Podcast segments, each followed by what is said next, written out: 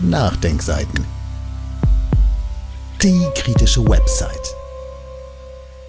Ukraine-Krieg. Das böse V-Wort ist plötzlich wieder da. Von Jens Berger. Wir erinnern uns. Noch vor einem Jahr wurde die Rückeroberung der Krim als Etappenziel im Ukraine-Krieg ausgegeben. Die Perspektive auf einen künftigen Frieden mit Russland war damals noch mit der totalen Niederlage Russlands in der Ukraine verknüpft. Wer, wie beispielsweise die Unterzeichner des Manifests für den Frieden, damals Verhandlungen zur Kriegsbeendigung forderte, galt in der Medienberichterstattung als Lumpenpazifist und Putinknecht. Wenn das wirklich so war, hat der Lumpenpazifismus mittlerweile bereits die ersten Falken erreicht. An diesem Wochenende gaben sowohl der ehemalige ukrainische Botschafter Andrei Melnik, der grünen Politiker Anton Hofreiter, als auch der ehemalige Bundespräsident Joachim Gauck das Ziel aus, nun aus einer Position der Stärke heraus Friedensverhandlungen mit Russland anzustreben. Vor einem Jahr wäre das undenkbar gewesen. Es ist jedoch noch zu früh, dies als Hoffnungsschimmer zu sehen.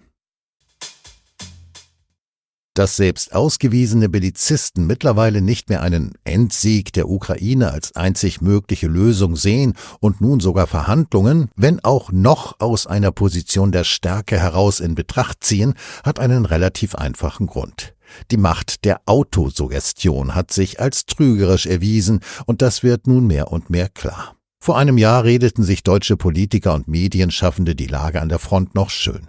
Es ging um die kommende große Sommeroffensive. Hier kamen erstmals die westlichen Waffensysteme zum Einsatz, die zuvor von eben jenen Politikern und Medienschaffenden als Gamechanger gefeiert wurden. Die Wunderwaffen wurden jedoch bereits in den ersten Tagen der Sommeroffensive auf den Feldern von Robotchern von den Russen wie Tontauben abgeschossen. Tausende Soldaten wurden dafür geopfert. Heute spricht kaum noch wer von ukrainischen Offensivoperationen. Die ukrainische Armee scheint auf der gesamten Frontlinie in der Defensive zu sein. Es scheint nur noch eine Frage der Zeit zu sein, bis die ukrainische Front kollabiert. Immer umfangreichere Waffenlieferungen durch den Westen können dies nur hinauszögern. Verantwortlich dafür ist nicht die mangelnde Unterstützung des Westens, wie es unsere Falken gerne behaupten. Verantwortlich dafür ist vielmehr, dass Russland aus seinen Fehlern gelernt hat. Das hatten die westlichen Belizisten dem russischen System offenbar nicht zugetraut. Die russische Volkswirtschaft hat in nur zwei Jahren auf Kriegswirtschaft umgestellt, die eigenen massiven Verluste durch eine Mobilisierung ausgeglichen und eine Logistik aufgebaut, die, je nach Schätzung, 400.000 bis 600.000 kämpfende Soldaten scheinbar reibungslos mit Nachschub versorgt. Die Armeeführung wurde in den letzten zwei Jahren komplett umgekrempelt. Die alte Sowjetdoktrin wurde durch eine moderne Kriegsführung ersetzt, bei der Drohnen, elektronische Kriegsführung und KI eine entscheidende Rolle spielen. Damit hatte im Westen wohl niemand so richtig gerechnet. Im Westen haben wohl auch nur die wenigsten der Falken damit gerechnet, dass das russische System sich als derart stabil erweist.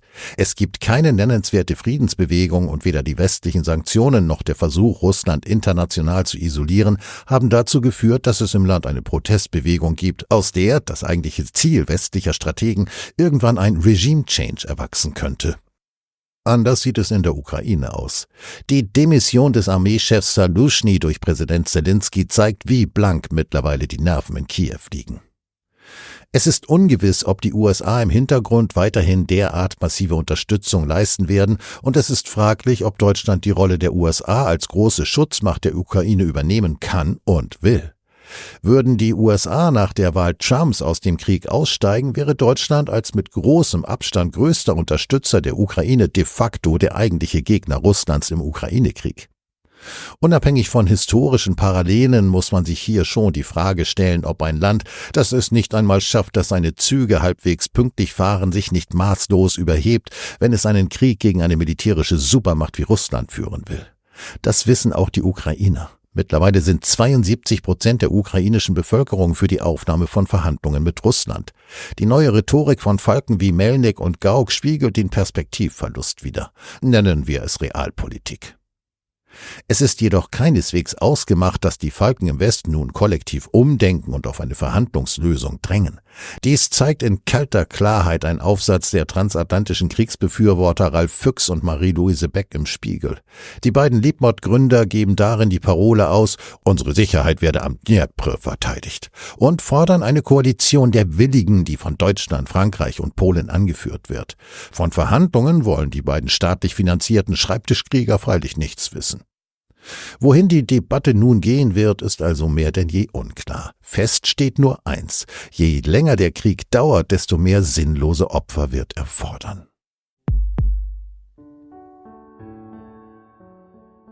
Dieses Audio konnte nur entstehen, weil zahlreiche Leser und Leserinnen die Nachdenkseiten fördern und durch Spenden unterstützen.